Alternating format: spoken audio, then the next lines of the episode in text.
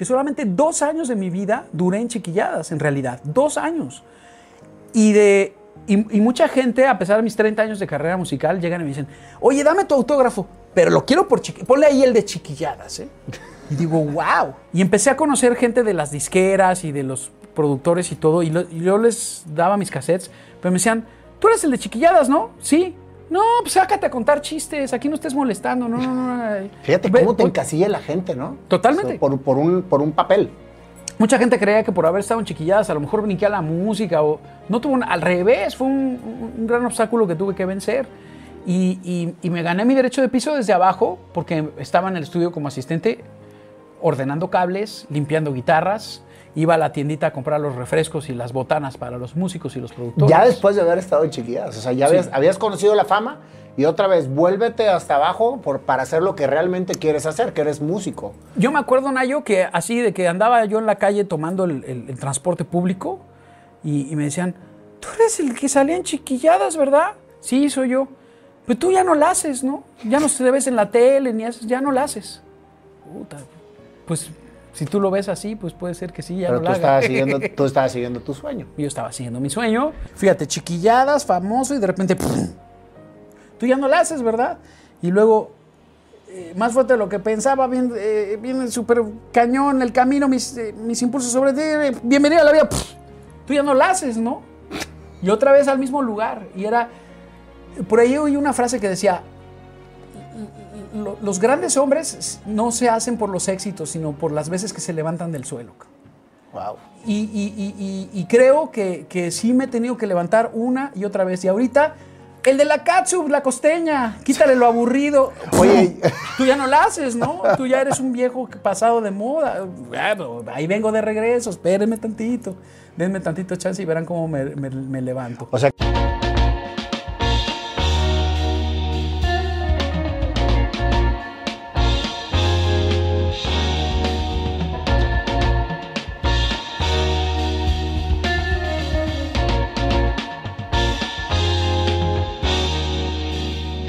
Alex, bienvenido a este programa. No sabes lo el honor que es para mí tenerte aquí. Gracias, Nayo. Desde que empecé todo este proyecto eras uno de los primeros que tenía en la lista. Te admiro mucho, soy tu fan desde que empezamos con todo este rollo de la música a crear un, un nuevo estilo en México que creo que eres uno de los precursores de, de- de lo que, de tu música, de lo que has hecho aquí en México. Así que bienvenido, Alex. Pues qué maravilla, Nayo. Ya, yo creo la verdad que todos tenemos influencias y también somos influencers de otras personas, ¿no? Entonces eh, vas tomando una escuela y la vas transformando y se, y se va creando otra escuela y luego ah, hay una influencia de Nayo sobre muchos otros músicos y así va pasando con nosotros. Así es. Alex, a mí me gusta empezar mucho con todo el tema de la infancia, ¿sí? ¿Cómo fue tu infancia, Alex? Porque todos te conocen como el artista, como el cantante, es más, desde chiquilladas, que, que- pero yo quiero irme más atrás. ¿De dónde eres? ¿Cómo fue tu infancia? ¿Qué jugabas? Mira, yo nací por casualidad del destino en Mérida, Yucatán. Y digo porque mi familia no es yucateca, mi papá es de Monterrey. Ah, de veras. Sí, bueno, era regiomontano, ya murió. Este, mi mamá de Puebla. Y eh, yo, yucateco, pues creo que vengo de una cosa cosmopolita muy interesante. y este, pero despuesito, como a los dos años de que tenía yo un bebé, eh, se van mis papás para Campeche y, y- y vivimos en Ciudad del Carmen un rato, pero era por el trabajo de mi papá. Ok. Y entonces este, yo estaba muy bebé, no me acuerdo ni de Mérida ni de, ni de Ni de Campeche. Campeche. eh, ni de Ciudad del Carmen. Eh, recuerdo ya a partir de que vienen a México, eh, no sé, cuando yo tenía 5 o 6 años de edad, eh, vivíamos en una unidad habitacional de, de departamentos de interés social, mi papá empleado de gobierno, mi mamá ama de casa, y fui el más chico de cinco hermanos. Cinco hermanos más tú, o sea, seis. No, O cuatro y tú, cinco. incluyéndome, sí. Tengo una hermana, eh, tres hermanos hombres, ¿no? Que ninguno está en, en la artisteada. No, eh, fueron músicos aficionados. Les gustaba mucho la música. Mi papá, un gran amante de la música, un cuate muy estudiado, muy, muy este, eh, fanático de la literatura y, le gustaba mucho la música también. Entonces, eh, crecí rodeado de mucha influencia musical porque mis hermanos, por un lado, mi papá me ponía música de las grandes bandas de jazz, Benny Goodman, Glenn Miller, Dave Brubeck, o sea, toda esa onda. Desde que Bill tenías Evans. uso de razón, escuchabas jazz. Escuchaba ese jazz y esa música de orquesta. Eh, por otro lado, mis hermanos me ponían a Pink Floyd, a Led Zeppelin, a Deep Purple. Entonces eh, tenía de, de- de chile, de mole. Y luego, pues en, en esa época que yo me acuerdo de niño, estaba de moda todavía la música disco. Eh, también la música clásica le encanta a mi papá, entonces eh, eh, compraba muchas recopilaciones de discos de, de música clásica y ahí pues escuchaba yo a Bach, a Mozart, a Beethoven. Oye, los que vendían en selecciones, ¿te acuerdas? Que te mandaban Esos. los paquetes completos de música clásica. Esos exactamente, que venían en una caja de álbums Sí. y, y traía como lo mejor de música clásica. Y a mí, fíjate, me llamó la atención la música clásica porque decía, es la música de las caricaturas. Es la que sale en- en- con el conejo Box y la que sale con Porky Pig, este, eh, Y con la pantera rosera jazz. eh, eh, Henry Mancini. Henry Mancini. Por supuesto. Eh, eh, yo incluso ahora, tú y yo somos fanáticos de la música de los ochentas del New Wave, Así es. porque después crecí escuchando la música del New Wave y, y- y de repente me encuentro a mis hijos cantando canciones de One Chong y de Duran Duran y, y digo, ¿tú por qué te sabes esa? Ah, papá, pues es que la que canta el, el tigre de Madagascar en la película y esta es la que canta... O sea, los dibujos animados ayudan a acercar a los niños a, a- a buena música, a buenas rolas. Fíjate, en, en nuestras épocas, porque creo que somos contemporáneos, o yo soy un poquito más grande que tú a lo mejor, ¿te acuerdas de Snoopy? La, la- la magnífica música de Snoopy, de todo el, de todo el programa, de toda la caricatura de Creo Snoopy. que era jazz, ¿no? Sí, era jazz, claro. Era, era, era puro jazz. Y mi papá, que en paz descanse también, era un amante del jazz. Entonces, como que uno crece eh, con el chip de lo que escucha y toda la vida la traes, la traes en, en- en tu, en, en tu rollo, ¿no? O sea, decir, esa música me trae recuerdos, esa música me, me- me- me inspira. Y, y gran parte de tu música, que te digo que soy muy fan tuyo, tiene de, de- de todo, de toda esta influencia que, que, que viviste. Hay una ensalada ¿no? en mi cabeza. Y cada vez que me pongo a componer, salen estas influencias de muchos lados. Mis abuelos les gustaba Manzanero y les gustaba el tango y les gustaba la música flamenca. Y entonces me ponían de todo. eh, y yo como esponjita, absorbiendo, absorbiendo todo lo que escuchaba, ¿no? Entonces, eh, eh, no fui músico de estudios, no, no, nunca fui a la Nacional ni al Conservatorio. Soy un músico autodidacta y aprendí a, a- a base de, de- de ponerme a tocar y encontrar triadas y acordes y a ver de qué se trataba el asunto con pura intuición. Fíjate. ¿A qué jugabas desde que te acuerdas? O sea, porque me dices que hasta los dos años no te acuerdas ni de Mérida ni de Campeche, ¿sí? Pero cuando llegaste a México, que, que estabas en, en ese mundo de la música, ¿cuáles eran tus juegos cuando estabas en tu intimidad? Porque de ahí es donde precisamente yo conecto la esencia de las personas y, luego lo que hacen en este momento. Híjole, pues, eh, este, en, en primer lugar, me costó trabajo porque al ser más chico de mis hermanos, sí encontraba mucho bullying ahí alrededor, ¿no? Entonces todo el tiempo estaba tratando de ganármelos con simpatía. Incluso en la escuela también un poco hacía eso, ¿no? Porque fui niño famoso desde muy chico. Eh, cuando tenía yo seis años de edad, eh, un compañero de, de mi clase, de la escuela, eh, es- me invita a su casa a comer y su mamá le dice a mi mamá, oye, estuve conviviendo con tu hijo y es muy desinhibido, muy simpático, cuenta muchos chistes y se me hace que podría hacer comerciales de televisión. ¿Por qué no lo traes a mis castings? Yo tengo una agencia de castings de comerciales, de actores para comerciales de televisión. Y, este, y entonces yo, sí, mamá, yo quiero salir en la tele. Tenía seis años. Y, te llamaba mucho la atención la artista desde entonces. Pues me llamaba la atención el, el- el estar como en, en un spotlight, en un escenario. Sí me gustaba la- la- el atractivo de, de sentir el aplauso de alguien que te, de que te ve, ¿no? Eh, sentir la aprobación de los demás. Es, es- yo creo que es algo que tenemos muchos de los que nos dedicamos a esto, ¿no? Habrá muchos que no, pero yo creo que en, en mi caso sí, sí me gustaba el aplauso, ¿no? Y entonces tal vez y psicológicamente también era como ganarme a mis hermanos por ese lado. El, mi hermano sale en la tele. Y pues yo le dije a mi mamá, me llevaron y me empezaron a contratar muchísimo porque incluso... Para los anuncios. Sí, cuando me llevó a mi primer casting, me dicen los fulanos que estaban ahí con la cámara, a ver niño, di lo primero que se te ocurra. Pues te voy a contar un chiste, le dije, así bien chavito. A ver, cuéntanos un chiste. No, pues ahí tiene que... Estaba una señora con el doctor y dijo, doctor, tengo una chichi más grande que la otra. y el doctor, a ver, muéstremela. No, porque se va a reír. No, no me río, muéstremela. Bueno, conste. ¡Pum! ¿No? Y sale aquello. Y el doctor, ja, ja, ja, ja, ja. Ya ve, ahora por eso no le enseño la más grande. y, y, tenía seis años. Sí, y entonces se volvieron locos los de la agencia de publicidad. Dijeron, qué simpático este, este brother.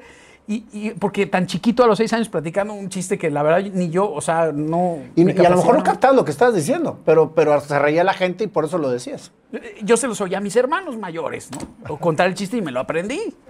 Entonces, eh, contaba chistes que no eran propios de mi edad. O sea que prácticamente tus juegos empezaron en la vida real de un artista. O sea, porque estabas ya haciendo anuncios a los seis años. Sí. Sí, jugaba, me gustaba coleccionar soldaditos, tenía así como ejércitos de soldaditos y los ponía a pelear, tenía, me encantaban los muñequitos de acción, ¿sabes? Como, como los G.I. Joe, este... ¿Los Kid Acero? Los Kid ¿Te acuerdas del Kid Acero? Así se llamaban. Y el Doctor Drago. Los aventureros de acción con agarre con fu, por ejemplo, te ha de haber tocado, se agarraban así de las manos. Sí, claro. Oye, yo tenía un G.I. Joe, este, que en aquel entonces se llamaba Los Aventureros, que les jalabas un cordón y decían One for all and all for one. Hasta que me lo cortó mi abuelita. Dice mi mamá que no, pero sí fue así, porque el harté y me, y, me cortó el cable y nunca volvió a hablar el, mono. Sí, estaba harta de escuchar al monito hablando. sí, porque, porque todo el tiempo estaba jalándole al, cablecito. Pero me acuerdo muy bien de, todos esos, esos juegos. Pero fíjate, lo que me estoy dando cuenta, es que por eso me gusta empezar por esa etapa de la infancia, es que es precisamente lo que marca la vida de lo que venimos a hacer y a muchos nos separan de, de esa esencia que tenemos. En tu caso, tú le seguiste, porque ahorita me contarás qué, fue qué, pasó después de los anuncios, pero finalmente has ido construyendo tu carrera en base a lo que te apasiona, en base a lo que crees, en base a lo que viniste a hacer al mundo, que es cantar, es, es actuar, es estar, estar en los escenarios. Y es poca la gente que logra que desde su infancia conecte con su esencia y nunca salga de lo que realmente vino a hacer al mundo. Y los que nos pasa lo contrario, porque a mí me pasó lo contrario, yo también, yo jugaba a que me aplaudían. Yo jugaba a que, a que estaba en un escenario imaginario y me daba pena jugarlo con mis amigos y por eso me escondía a jugarlo. Por eso yo les decía, en la intimidad que juegas, y jugaba a eso. Después me separé por completo y lo volví a retomar a mis 46 años. Yo soy el hombre más feliz del universo. O sea, porque estoy haciendo lo que me encanta. Correcto. Y en este caso, qué padre que tú pudiste seguir tu secuencia. Fíjate que a mí me gustan los videojuegos y me pongo a jugar Fortnite con mi hijo y echamos relajo juntos. Y le encantan los Legos y me pongo a construir Legos con él. Eh, y una vez escuché a Jojo Ma, el gran chelista, que es uno de los mejores del mundo, eh, comentar en una conferencia de que decía que cuando era niño le dijo a su papá, papá, cuando sea adulto quiero ser músico. Y que su papá se volteó y le dijo, lo siento, mi hijo, no puede ser las dos cosas. Lo cual quiere decir, y tiene mucha razón, hay que seguir siendo niño para ser un buen músico. Claro. Y yo me considero muy niñote en todo lo que hago. O sea, eh, yo me siento un niño atrapado en un cuerpo de un hombre de 51 años. Y cuando me enfrento a las redes sociales y me empiezan a atacar horrible, eh, está hablando el niño, el niño Alex, ¿sabes? Y ha sido muy difícil porque yo hablo con mucha ingenuidad, con mucha inocencia. Y la gente lo ve así, ah, Alex que el pinche viejo este, ¿no? Como si fuera yo un ruco... Amargado y... Amargado o algo así. Y, y, al revés, ¿no? O sea, este... Ha sido inevitable tener estos enfrentones porque yo soy muy reactivo y de repente veo a las 10 de la mañana una canción que dice que se calienta cuando me la perreo y no sé qué, y digo, oye, tengo hijos, eh, tengo un hijo de, de, 12 años, una hija de 15 años, a mí no me, gusta que los estén, los estén envenenando a las 10 de la mañana en un restaurante con música así, que no se puede regular esta música, que no se puede decirle al mundo, oigan, si tiene pornografía la música, que tenga una regulación que significa yo multo al lugar por estarme poniendo eso a las 10 de la mañana. Y, muy válido. Y, los medios de comunicación lo, transformaron a Alex Inte, que está envidioso de los reggaetoneros, y entonces les tira el mala onda. Y ahí empezó ese conflicto que se hizo tan grande. pero te- me salto a esta parte porque, porque yo me volteo a ver y digo, pues es que yo estoy hablando con, actuando con la mayor buena voluntad e inocencia y, y- y- y- en buena onda, de- o sea, en muy, muy buena onda. No, no, no, no quiero hacerle la guerra a nadie. La guerra la han creado los, los medios de comunicación que son tendenciosos y que están buscando clics y que están buscando la nota roja y eso es, me parece tan triste. Pero yo creo que todo, to- toda tu carrera, Alex, por la plática que tuvimos, que nadie me creía que la había tenido contigo en ese avión, que luego ya, ya, ya lo platicaremos, de, de todo lo que has defendido tu estilo, todo lo que has defendido lo que tú haces, toda esa creatividad con la que has navegado, te ha costado muchísimo, o sea, porque eres un hombre muy auténtico con todo lo que haces. Y yo creo que todo lo que haces va precisamente en esa creatividad y en esa mente que tienes del niño que vive en el adulto. Gracias, Nayo, así es. O sea, además, soy un músico muy afortunado porque yo empecé hueseando, igual que los músicos que somos músicos de oficio. Y, em- y empecé tocando atrás de Timbiriche ahí el teclado y, y con Kenny los eléctricos y haciendo mi hueso, cabrón. Y de repente tuve la oportunidad de que me empezaron a grabar canciones porque les gustaron mis composiciones a los artistas de la época de los ochentas. Y empecé con Oscar Atié, el de Flaco Jeroso Cansado y claro. Ilusiones. Sí, claro. Cuando yo tenía 16 años me dijo, a ver, tú tienes mucho talento para la música, te voy a jalar a- a- a- a producirme un disco. Y pues para mi edad era muy precoz para estar haciendo eso en ese entonces, ¿no? O sea, estar ya produciendo cuando no existían las tablets, no existía eh, la tecnología que hay ahorita para hacer y una producción. aparte no tenías, no tenías la escritura, no, porque nu- nunca estudiaste música como tal. En base de puros secuenciadores antiguos, le hice su disco con teclados y, este, y, y metimos algunos músicos y como yo no sabía de música, yo no les hablaba en do, re o la o mi, yo simplemente les decía, es esto y quiero que suene así y les tocaba en el teclado lo que quería Que Eso es, eso es precisamente un talento nato. y, y le tarareaba al guitarrista, quiero que hagas tan, tan, tan, tan, tan, tan, tan. Y me gusta trabajar así todavía a la fecha, ¿eh? O sea, eh, al bajista, oye, quiero que aquí le metas un slap. Y, y le, y le digo cómo quiero que lo toque y, y- y lo trata de imitar, ¿no? ¿Cómo fue, cómo fue evolucionando ese niño de, de- de anuncios de televisión que caíste de rebote, cabrón? Porque, por, por estar ahí comiendo en casa de tu, de tu amigo, ahí empezó tu vida artística. Sí. Y ahí te empezaste a dar a conocer. Sí. ¿Cómo, cómo, cómo, cómo fue evolucionando eso, Alex? Porque pues, ahorita conoces a todo el medio, pero todo, el- porque no eres una persona que venía del medio. No te digo que hasta hace poco tiempo, bueno, no hace como unos 10 años más o menos, yo pensaba que eras hijo de Beto el Boticario. o sea, y mucha gente lo pensaba, güey. O sea, aquí en Monterrey era una leyenda urbana. Mi, mi papá era empleado de gobierno y, y nadie en mi familia se dedicó al artisteado. O sea, realmente fui un garbanzo de a libra, una cosa rara que sucedió en, en mi familia. Y, y- y en uno de estos comerciales de televisión incluso me tocó ser el nieto de Sara García de Chocolate Abuelita de la época. Y estuve en casa de Sara García y, y grabamos No me todo. digas. Y yo la veía en todas las películas de cine mexicano y decía, ¿qué onda? Estoy con la abuelita más importante De la historia de México. De la historia de México increíble. Y, y entonces tuve muchos privilegios como ese. Y de repente en una de estas este, producciones me jalan eh, eh, un cuate que se llama Carlos Bonavides, que después lo conocieron como Huicho Domínguez del Premio Mayor. Claro, sí, sí, sí. Y, y- y- y le dijo a mi mamá, están haciendo castings para un programa de televisión con niños que se va a llamar Chiquilladas.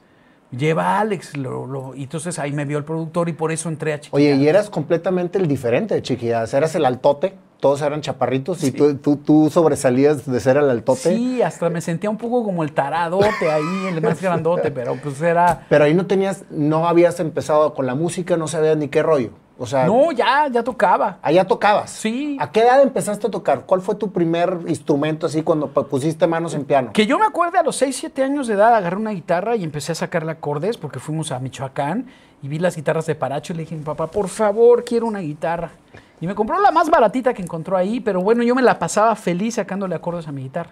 Entonces me gustaba mucho George Benson y me ponía a sacar Take Uh, Desde Five. esa edad, y- entonces estabas con, con George Benson. y eh, con el vinilo, o sea, me sentaba y le regresaba.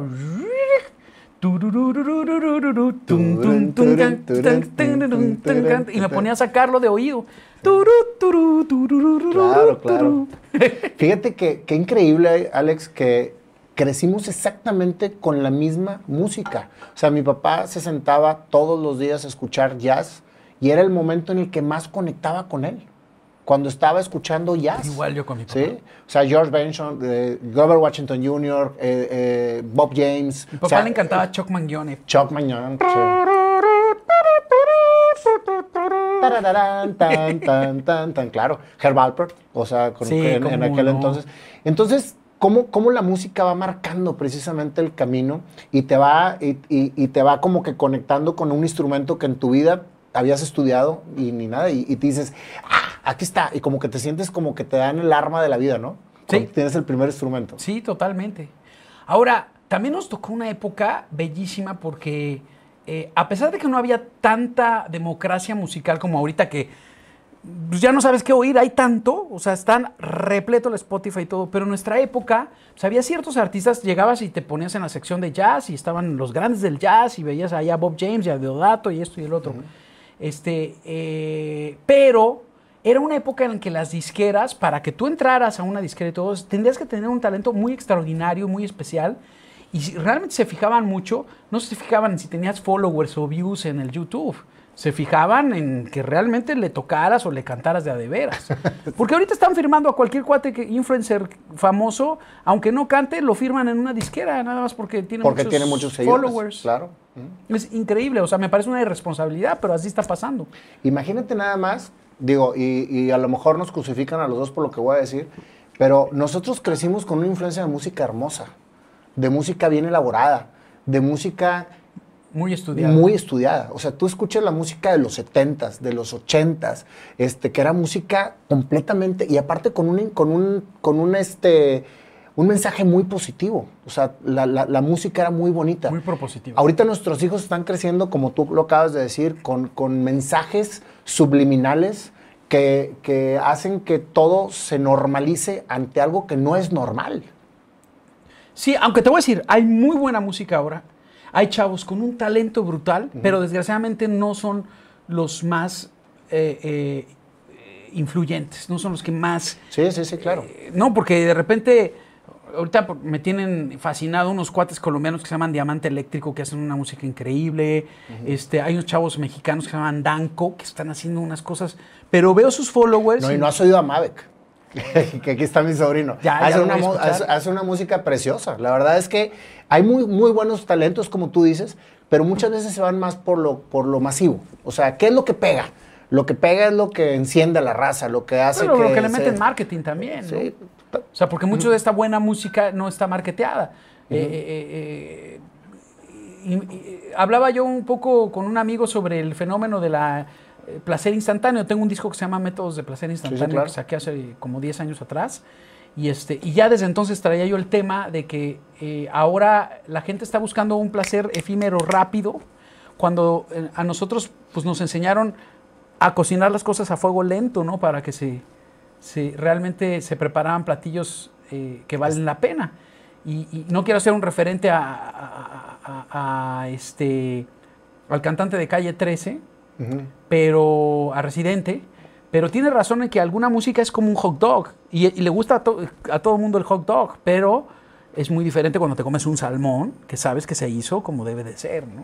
como la música que hace tu, tu chamaco o tu crío. Sí, que Pablo, así es, que le encanta el jazz y él está creciendo. Y fíjate, ahí es cuando tú dices, mis hijos están escuchando lo que yo escuchaba. Mi hijo está escuchando lo que mi padre escuchaba y lo que yo escuchaba. Entonces, fíjate cómo es importante la influencia de lo que nosotros le demos a nuestros hijos a escuchar. Si tú te encantan los ochentas o te encanta el jazz o te encanta la música clásica y tú todo el tiempo se lo estás transmitiendo a tus hijos, van a terminar siendo unos gozosos de esa música. Sí, mis hijos, por ejemplo, han agarrado mucha música por rebote mío, pero yo no estoy así como encima de ellos. Oye, mijito, escucha esto. No, no nunca. Y Pero te escuchan a ti escucharla y ven cómo la gozas. Y eso es precisamente un recuerdo bonito, que era lo que te decía de mi padre. Yo veía cómo disfrutaba escuchar jazz y para mí es una delicia escuchar jazz y ahora a mi hijo le encanta escuchar jazz.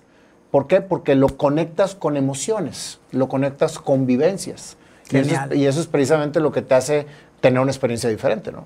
Sí, sí, ahora la tecnología ha, tenido su lado positivo y su lado negativo, ¿no? Y el positivo es que, es que en nuestras épocas, poder tener un estudio de grabación y poder usar compresores, ecualizadores y limitadores y poder hacer sonar las cosas como nosotros nos hubiera gustado, era realmente tener mucho presupuesto y tener alguien que te apoyara y una disquera detrás. Hoy día, con una tablet, tienes un garage band y sacas loops y resulta que, o sea, yo veo a mis sobrinos y llegan y todos son compositores, todos son compositores. Ya, aquí le meto y le pongo y todo. Entonces digo, esta democratización de la música, ¿hasta dónde ayuda y hasta dónde perjudica? Porque también se vuelve muy efímero, ¿no? Sí, sí, como que te merman más, o sea, puedes tener mucha creatividad y te ponen las cosas muy sencillas para que, y a lo mejor pudiste expander más esa creatividad, ¿no? Sí, de hecho la música de moda que hay ahorita y que se escucha todo, todo es como una clonación de un artista se parece al otro, al otro y le ponen la voz de robot con autotune y entonces es horrible porque eh, eh, oigo una canción y parece que fue el mismo artista que me cantó la canción anterior y la que sigue suena igual y la que sigue suena igual. En, ojo, en la moda, ¿eh? porque en la música alternativa y en, y en otro tipo de música hay unos artistas brutales. En el jazz hay unos artistas actuales. Jacob Collier, por ejemplo, está haciendo unas cosas que te mueres y es un chavito, cabrón. Sí, sí, sí. Entras a chiquilladas y entras precisamente siendo el altote. Sí. Y el único que no era hijo de artistas, porque todos eran como que hijos de artistas ahí, ¿no? Fíjate que no. ¿No? Chiquilladas, a diferencia de los timbiriches que sí eran hijos de artistas, Sí. en Chiquilladas, Pituca y Petaca eran las hijas del taxista que, que llevaba al director del programa a Televisa. De veras. Y un día le dijo, mis hijas este, dicen chistes muy chistoso y, y las metió al programa. Eh, Carlos Espejel, su papá era eh, trabajador en una fábrica. El papá del mago Rodi se dedicaba a vender velas en Toluca. O sea, veníamos de abajo, todos éramos Todos. de, de Fíjate, no familia sabía humilde. eso, ¿eh? Qué, qué- qué padre que Televisa en aquel entonces haya escogido pura gente que tuviera talento y que pudiera llevar precisamente al, al- al mundo del espectáculo. hasta Ginny Hoffman y Lucerito, que podrían ser las chavitas fresas del programa, venían de un nivel socioeconómico bastante moderado. O sea, eh, vivían ahí en México en Ciudad Satélite y, y vivían en casitas modestas. Mm, fíjate, no sabía. Sí. Y duró muchos años. Chiquilladas, porque luego se, se- se convirtió en el- este viernes o ¿cómo, cómo era? El, Primero fue Alegría de Mediodía. Alegría del Mediodía, Y después sí. se convirtió en Chiquilladas. ah, entonces primero fue Alegría, Alegría del Mediodía para usted. Exacto. Sí. Y de ahí derivó hace que Chiquilladas era los viernes a la hora de la comida. Y de repente un día eh, los productores de Televisa decidieron que lo iban a subir en la noche a la barra de comedia junto a la carabeña de Ambrosio, Chespirito y todo esto. Y ahí es donde se hizo famosísimo el programa. Sí, cómo no. O sea, Y tú entraste de Alegría del Mediodía entonces. sí. Pe- pero fue tan brutal el éxito de Chiquilladas que solamente dos años de mi vida duré en Chiquilladas, en realidad. Dos años. Y, de, y, y mucha gente, a pesar de mis 30 años de carrera musical, llegan y me dicen, oye, dame tu autógrafo, pero lo quiero por chiquilladas. Ponle ahí el de chiquilladas, ¿eh? Y digo, wow. Digo, con gusto le pongo el de chiquilladas. ¿Cómo te llamabas en Chiquilladas? Alex, Alejandro. Alejandro. ¿sí? Pero todavía no era Sintec. No, era Alejandro Escajadillo. Lo que pasa es que mi apellido es muy raro, entonces pues, nadie decía Escajadillo, me decían Alex. Ok. Alex, el de chiquilladas. Acaba Chiquilladas. ¿Tú seguiste estudiando, Alex? No, o sea, eh, sí, la escuela normal. Sí, sí, sí. yo ¿Cómo estudié era la vida de un niño que se vuelve famoso en Chiquilladas y que va a la escuela, cabrón? O sea, ahí está cañón, ¿no? Se puso rudo. Sí. Se puso muy rudo. Incluso eh, el año de más fama del programa me tuvieron que sacar de la escuela mis papás porque tenía unos problemas bárbaros de bullying. De veras. Pero también mis papás, creo que queriéndose esforzar mucho, me metieron a una escuela de niños muy, muy ricos, muy popis, que llegaban con chofer y con guaruras y, o sea, y que este era director de un banco y este era este, de un político influyente. Y, o sea, entonces eran niños muy salvajes, muy, muy, muy consentidos, que crecían así como muy consentidos y entonces yo creo que les causaba mucha envidia verme en la tele y entonces se les hacía muy simpático pues vaciarme el bote de la basura en el, en portafolio, escupirme en el sándwich, hacerme cosas este, pues, feas, ¿no? Y este, ¿Cuál era tu reacción? Porque me dices que eres muy reactivo. O sea, ¿cómo, cómo, cu- ¿cuál era tu, tu comportamiento en, en ese momento? No, pues muchas veces era agarrarme a madrazos con, con muchos, o sea, este, defenderme, ¿no? Por lo regular, eh, eh, yo usaba mucho la, la comi- la comicidad, el bromear, el imitaba a los profesores y todo para ganarme la, la amistad de, de otros que fueran más grandotes que yo en el salón de Y clases. que, te, y que te dieran su aprobación. y, y- y que también me defendieran, porque pues este, eh, se ponía rudo el rollo con los haters. Ya desde entonces conocía haters y no existían las redes sociales. Pero siempre han existido los haters. Sí. Siempre. Oye, ¿y cuál era el papel de tus papás en todo este proceso, Alex? Pues este, mira, mi papá fue un cuate como que trabajaba de sol a sombra. Yo lo veía en la mañana y en la noche que llegaba a la casa y casi no convivía con nosotros. Entonces era un poco, me faltó un poco de la figura paterna. Convivía más los fines de semana con él. Y ahí era donde conectaba con él con la, a través de la música, lo que tú decías hace rato, es muy cierto. Estuve más apegado a mi mamá, pero la pobre mi mamá con cinco hijos y sacándolos adelante, ella solita educándonos, pues le costó mucho trabajo. Porque cuando ya son más de dos o tres los hijos, pues se- casi casi que se educan unos con otros, ¿no? O sea, Sí, sí, mis, claro. mis- mis mis otros papás eran mis hermanos que eran 10 mayores, 10 años mayores que yo. ¿Cuánto te llevaba el que te seguía? 11. 11 años y luego tú. No, o el que seguía de mí Ajá. me llevaba 3 años. Ah, ok. ¿Y el, y el más grande te llevaba? 11. Sí, 11, por ahí 9 años el otro, mi hermana como 7 y mi otro hermano O sea, como tres. prácticamente eran tus papás también. O un sea, poco sí. Sí, para bien y para mal. ¿No? De repente sí me defendían y eso era padre, tener hermanos más grandes que te defendieran. Pero a veces eran medio gandallas y me agarraban de bajada. sí. Muy parecida a mi historia. cara.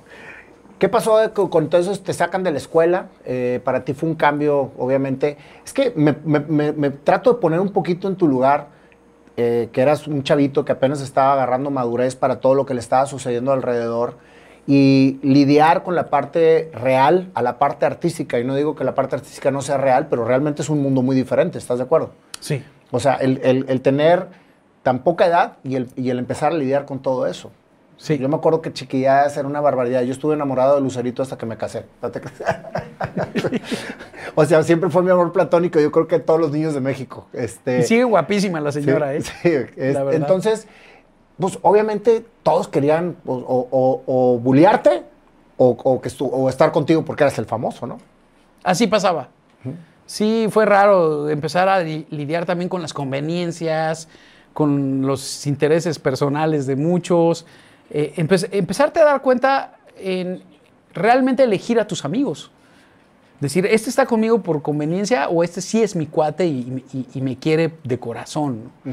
y, y soy un poco, no soy tan, o sea, so- social sí soy, o sea, yo rápido socializo y me adapto, me invitas a una fiesta y rápido me hago de amigos y todo. Pero ya realmente intimar con la gente, soy un poco hermético, ¿eh? no, no, no, Eres reservado. eh, soy reservado. ¿Y a qué crees que se deba eso? ¿A que así eres de naturaleza o a que así te ha dado la vida fregazos para llegar a ser así? También me cambiaron mucho de colegio porque nos mudamos muchas veces con mis papás de muchos lados, eh, muchos domicilios tuvimos, y entonces no me gustaba hacer apegos con mis amigos. Entonces, eh, eh, sí tengo unos amigos que conservo desde la secundaria, pero porque los reencontré gracias al Facebook. Ah, sí, de plano. sí, entonces nos volvimos a reunir y todo el rollo. Pero eso hasta ahora, no es que haya habido un seguimiento todos estos años de seguir siendo cuate de mis amigos de la secu. Entonces terminaste chiquilladas y terminaste tu, tu o hiciste una pausa en tu, en tu vida artística, o sea, volviste a la vida normal porque dices que te cambiaste luego de México, ¿no? No, fíjate, yo salgo de chiquilladas y empiezo a tocar puertas en las telenovelas. ¿Qué en edad las- tenías cuando saliste de chiquilladas? Tenía como 13, casi 14. Ok. Y empiezo a tocar puertas en las obras de Julisa, que estaba de moda Vaselina en ese entonces, eh, eh, en programas de televisión. No, no, no, no, tú, sácate de aquí, este, tú ya eres el chiquilladas. Como que no sentí que, que se me abrieran mucho las puertas. Y dije, bueno, lo mismo, la música, lo que más me gusta es la música, mejor vete por ahí. Y casualmente conocí a un payasito de un grupo que se llamaba Los Super Harris, que eran payasos que tocaban rock and roll. Y ese payasito este, tocaba los teclados y me dijo, Alex, tengo un amigo en un estudio de grabación en, Ciudad Satélite, en México, en el norte de la ciudad, que necesita un asistente para su estudio. ¿Por qué no te entras a trabajar con él? Ahí vas a conocer mucha gente y te vas a relacionar. Y empecé a conocer gente de las disqueras y de los productores y todo, y, y yo les daba mis cassettes, pero me decían, tú eres el de chiquilladas, ¿no? Sí. No, pues sácate a contar chistes, aquí no estés molestando, no, no, no. Fíjate Ve- cómo te encasilla la gente, ¿no? Totalmente. O sea, por, por un, por un papel. mucha gente creía que por haber estado en chiquilladas a lo mejor brinqué a la música o no tuvo un- al revés, fue un, un- un gran obstáculo que tuve que vencer. Y, y- y me gané mi derecho de piso desde abajo porque estaba en el estudio como asistente ordenando cables, limpiando guitarras, iba a la tiendita a comprar los refrescos y las botanas para los músicos y los productores. Ya después de haber estado en chiquillas, o sea, ya Sí. habías, habías conocido la fama y otra vez vuélvete hasta abajo por, para hacer lo que realmente quieres hacer, que eres músico. Yo me acuerdo, Nayo, que así de que andaba yo en la calle tomando el, el- el transporte público y, y me decían, tú eres el que salía en chiquilladas, ¿verdad? Sí, soy yo. Pero tú ya no la haces, ¿no? Ya no te ves en la tele, ni haces, ya no la haces. Puta, pues si tú lo ves así, pues puede ser que sí, ya Pero no tú la estabas, siguiendo, tú estabas siguiendo tu sueño. Yo estaba siguiendo mi sueño y tenía el objetivo, no sabía hasta dónde podía llegar, pero tenía el objetivo de que ¿Qué iba a hacer que, te, algo en qué la era lo que te movía, Alex, a estar precisamente de asistente en, una, en, una- en un estudio? O sea, ¿tu idea era ser un rockstar? O sea, ¿tu idea era hacer tu música y darte a conocer con tu música? ¿Qué era lo que te movía? Porque volverte ahí y volver desde abajo y ir a traer chel, digo, refrescos y ir a traer y, y estar así, es porque te mueve algo muy fuerte, Alex. Mira, tuve una fase difícil. Mi papá sufría de alcoholismo. Había mucha violencia en mi casa. Mis hermanos eran muy bullers. Este, o sea, lo que yo vivía ahí eh, era una familia típica disfuncional mexicana donde de repente todos nos abrazábamos, nos besábamos y de repente todos nos odiábamos y nos agarrábamos a golpes y todo eran polos opuestos, así una cosa como muy rara Que, muchas familias lo viven, ¿eh? que muchas familias lo viven y que es muy difícil adaptarte a eso. ¿Cuál fue mi terapia? La música. Yo me metía a mis audífonos, ponía un disco de Alan Parsons y cerraba los ojos y me iba. Mi- echaba a volar mi imaginación porque además en aquella época no había todavía videoclips o empezaban algunos videoclips, pero el chiste de disfrutar la música era que tú creas tu videoclip mental, ¿no? Y, y- y la escucharas con los ojos cerrados y te imaginaras con estas violines de Jean-Luc Ponty, por ejemplo, ¿no? Que me encantaba oírlo. Este, y entonces, mi sueño cuando yo llego a un estudio de grabación por primera vez es cómo carajos le hago para que mi batería suene como la batería de Spyro Gyra o, o- o- o- el bajo suene como Marcus Miller o, ¿sabes? O, mi guitarra suene como la guitarra de Steve Lukather. O, sea, buscando cuál es el truco. Estos son magos. Para mí los músicos tenían que ver no con la bohemia y la pedota de vamos a tocar, porque eh, soy bohemio, soy músico y todo es relacionado con el, el tequila y la pedota. Para mí no es así. El músico debe ser un astronauta, un explorador, un mago, cabrón. Alguien que crea emociones, un creador de emociones, cabrón. Entonces llegaba al estudio y veía y le preguntaba a todos, a los ingenieros, estaban hartos de mí, porque, oye, este que se llama compresor, con, este se apa- se apachurra todo bien, bien sabroso, cabrón. ¿Cómo, ¿Cómo se usa? No, pues mira, aquí está el tres call, aquí le mueves acá, el ataque. Ay, coño, sí, se oye padrísimo. ¿Y, y- y estos ecualizadores qué, qué le mueves? Pues aquí se hace más agudo todo y aquí se hace más grave todo. Y empezaste a conocer lo que había detrás de los sonidos. Sí, a diferencia de amigos míos que tuvieron la oportunidad económica de irse a Berkeley a estudiar o a LA y todo, pues mis papás no me pudieron pagar una escuela. Entonces mi escuela fue esa, estar de asistente en un estudio y ahí, ahí aprender. Cuando te conectabas con tu música, Alex, cuando estabas inmerso en esa música que te separaba de lo que estabas viviendo en casa, ¿qué imaginabas? ¿Qué te imaginabas haciendo? Pues yo me imaginaba escenografías fantásticas como de dibujos animados así gigantescas y de repente quería estar ahí adentro, quería ver qué se sentía, ¿no? Al, al crear música, hacer tus propias escenografías. Había unas cosas que se llamaban los magicuentos que a ti y a mí nos Sí, sí, tocó claro. Ujú. y que le ponías con, a mí me encantaba porque con la calcomanía tú inventabas el cuentito y tú ponías tus cosas. Pues para mí el dominar la música era yo inventar mi propia historia a través de la música, mis propias canciones, mi propio sonido. Incluso a mí me molestaba que llegaba a las fiestas, a ver, Alex, tú que sabes música, tócate una de José José, cántanos una de Juan Gabriel. Decía, no, yo tengo mis canciones y les voy a cantar mis rolas y se aguantan. Ya componías. cabrón". Desde Ya- bien chavito. Desde bien chavito componías. Sí, empecé a componer a los 11 años de edad, más o menos. ¿Y una de las que compusiste en aquel entonces la sacaste en tus discos? Eh, pues una de mis primeras rolas, no, no- no creo que haya sido de la, la primeritita, pero se llamaba Te quiero así y estaba en mi primer disco en el A2. Y es una balada así como muy eh, predecible, yo lo llamaría. Te quiero así, solo para mí, solo tú y yo, amor. Pero tiene mucha onda precisamente porque es como muy sencilla, muy simple la canción y te llega al corazón. Es que sabes que me estoy dando cuenta, Alex, por eso me encanta este tipo de pláticas, que todos tus discos y todo lo que has hecho es precisamente lo que has vivido. Ah, sí. O sea, se va, se va precisamente haciendo, haciendo todo lo que, lo, que, lo que ha sucedido en tu vida, lo, lo estás haciendo música. Por eso, por eso te pregunto mucho a mí ese, ese, eh, ese comentario que hiciste de cuando te encerrabas en tu música. Haz de cuenta que me estás hablando como lo que yo vivía. ¿eh? O sea, a mí me pasaba exactamente lo mismo. Yo me metía abajo de una cama ¿sí? a escuchar música con un radio chiquito, porque no tenía audífonos, y a, a hacer mi mundo abajo de la cama. O sea, y eso era mi escape cuando era niño. Entonces, eso es precisamente lo que genera una creatividad inmensa sobre una situación que estás viviendo, que quizás es dramática o es una situación adversa, pero hace que la creatividad aflore de una manera increíble. Y es cuando haces tus historias o cuando compones tu música o cuando haces que la vida vaya acorde a lo que tú quieres que vaya y no lo que está sucediendo a tu alrededor. Sí, sí, aparte, eh, no sé, yo de repente como que la música me daba poder. O sea, a lo mejor no era yo bueno para los madrazos, a lo mejor no era bueno para las matemáticas, para los deportes, pero tú me dabas un piano y ahí te voy a te voy a doblar, cabrón, con el piano, te voy a hacer que te arrodilles. Porque te voy a cantar tan bonito que te vas a derretir, cabrón, ¿no? ¿Y, Y cómo, así veía la cómo- música cómo- como- cómo- cómo empezaste a componer? ¿Leías mucho o, o escuchabas otras bandas que te inspiraban? ¿O, o qué, qué era lo que te hacía empezar a arrastrar el lápiz para escribir canciones? Pues escuchar música. O sea, de repente, cuando me brinqué ya del jazz y de la música clásica y todo, le encontré una magia muy especial al pop. Porque me di cuenta que, que de repente algo muy simple podía tocar fibras muy profundas, ¿no? Cuando son las notas adecuadas. Por ahí Miles Davis lo decía mucho, ¿no? Pocas notas, pero las que te llegan y te atraviesan el alma, ¿no? Entonces, este.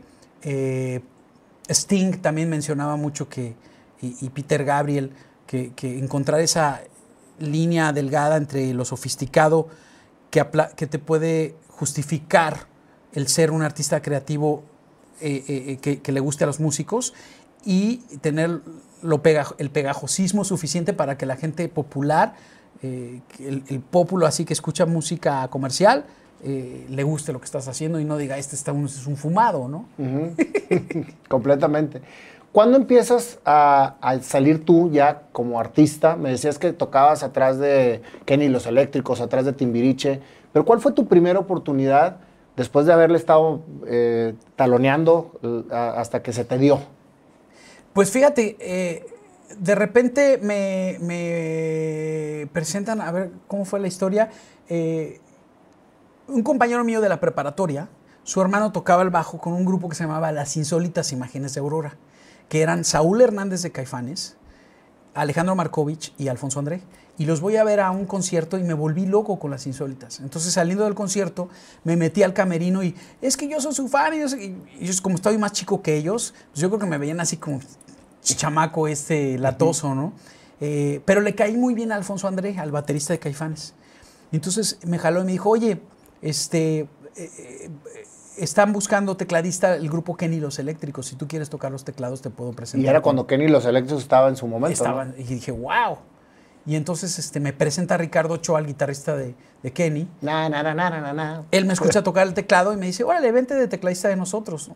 Órale. Eh, Ricardo intentó hacer una banda con Markovich, Sabo, Alfonso y yo que se llamó Las Pistolas de Platino y estuvimos ensayando varias veces. Órale. Entonces estuviste, eh, eh, cuando apenas empezabas, tocabas con Saúl. Sí, no, Y Saúl no estaba. Ah, Saúl no estaba. Estaba Markovich, Ah, Markovich. Sabo, Alfonso y yo. Ah, Sabo, Romo. Esas éramos las, las pistolas de platino.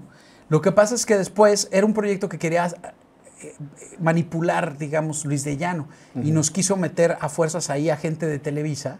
Y nosotros no quisimos, o sea, actores famosos cantando eh, eh, como parte de la banda. Y lo vimos ya muy plástico y dijimos, esto, de esto no se trata lo que estamos buscando. Y de repente eh, ya Saúl estaba desarrollando el, el- el concepto de Caifanes y, este, y, y tenían esa otra banda a la mano y fue la que des- finalmente logró que, las firm- que los firmaran en una disquera. Entonces, cuando lo firman a Caifanes, el director que los firmó en esa disquera Al año de haberlos firmado, lo cambian y lo mandan para EMI Music, porque ayer era BMG Ariola. Lo mandan a EMI Music y él le dice a los caifanes, si me recomiendan a alguien a, a quien firme, avísenme porque estoy buscando nuevos talentos. Y Alfonso le dice, Alex Sintec es, te va a Ya te, ya encantar". te llamaba Sintec, ya le, ya le habías puesto Ya, Sintec. ya me habían puesto Sintec. Yo digo, mi historia de Sintec seguramente la, la has de haber escuchado, pero este, me, me decían el Sinteclados. Porque yo no tenía teclados en esa época. Entonces los pedía prestados. Oye, préstame tu teclado porque voy a tener un jale. El, el tecladista de, de Ritmo Peligroso me prestó muchas veces sus, sus teclados para que yo pudiera tocar con Kenny los eléctricos. Órale. Porque no tenía ¿Y teclados. cómo para tocar. ensayabas si no tenías teclados? Pues este, me iba a casa de una tía que tenía piano. Eh, O sea, sí se puede, aunque no tengas instrumentos. Bueno, de hecho, una de mis primeras chambas, cuando trabajaba en el estudio de grabación donde era asistente, mi otra chamba era en una tienda de órganos que se llama Organorama, allá en México, y no me pagaban sueldo, sino que me dejaban usar todos los órganos electrónicos que tenían. Entonces eran una especie de sintetizadores los órganos, o sea, donde podía tocar violines, bajos, hacer cajas de ritmo, ¿La época del DX7? ¿O, to- o todavía no salía el DX7? más o menos. ¿Sí? Ese era mi teclado, mi, mi ilusión Era que nunca sueño de pude todos. tuve- sí, nunca lo pude tener. Pesadísimo además. sí, muy- pero, pero era un super teclado. De hecho, ahora lo tiene, lo tiene eh, Arturia, lo saca como, de, como los sonidos del DX7, Sí. Porque es, un clásico. Es que tiene un sonido que le llaman de frecuencia modulada, FM, que suena diferente al analógico clásico de los sintetizadores. Entonces hace sonidos percutivos bien interesantes, bien padres. Yo los, lo he ocupado mucho en mis canciones. La de El Camino no, se, acaba. acaba. y se ve ahí un teque, teque, teque, teque, teque, teque, teque, teque. Es super FM del DX7, ese, ese sonidito.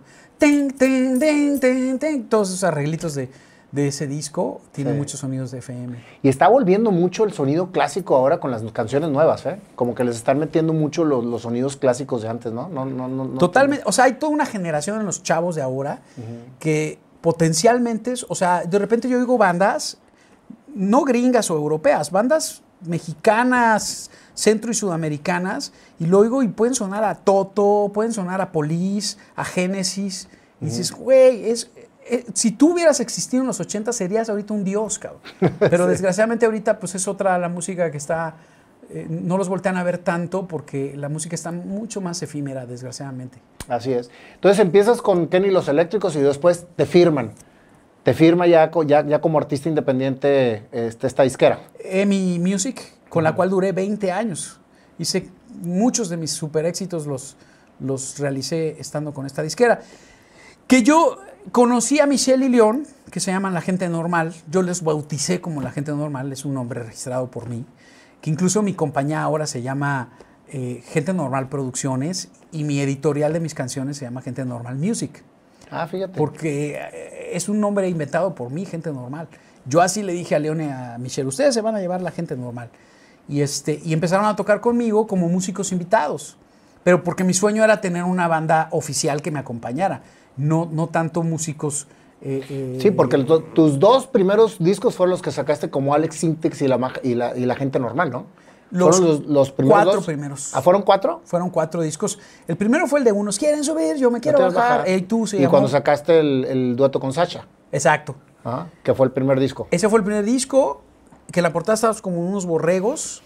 Luego el segundo disco estábamos como, como afuera de Bellas Artes en unas escaleras, Ujú. que está pasando mucha gente, se llama Más Fuerte de lo que pensaba. Sí, ese, ese para mí fue mi descubrimiento del disco porque fue cuando, cuando le abriste Durán Durán en Cintermex. Sí, y fue mi disco más exitoso de esa década, o sea, pff, despegó El camino mis- y más fuerte de mis lo que impulsos pensabas. sobre ti. Mis impulsos. Más fuerte de lo que pensaba, El Camino, canciones que pegaron durísimo en esa época. Y ahí después, dos años después, hago un disco muy introspectivo que se llamó Bienvenido a la Vida. Que está increíble, o sea, que empieza con sonidos de bebé, o sea, cuando... El cuando- nacimiento, la El gestación. nacimiento, precisamente, y, y el disco es fenomenal.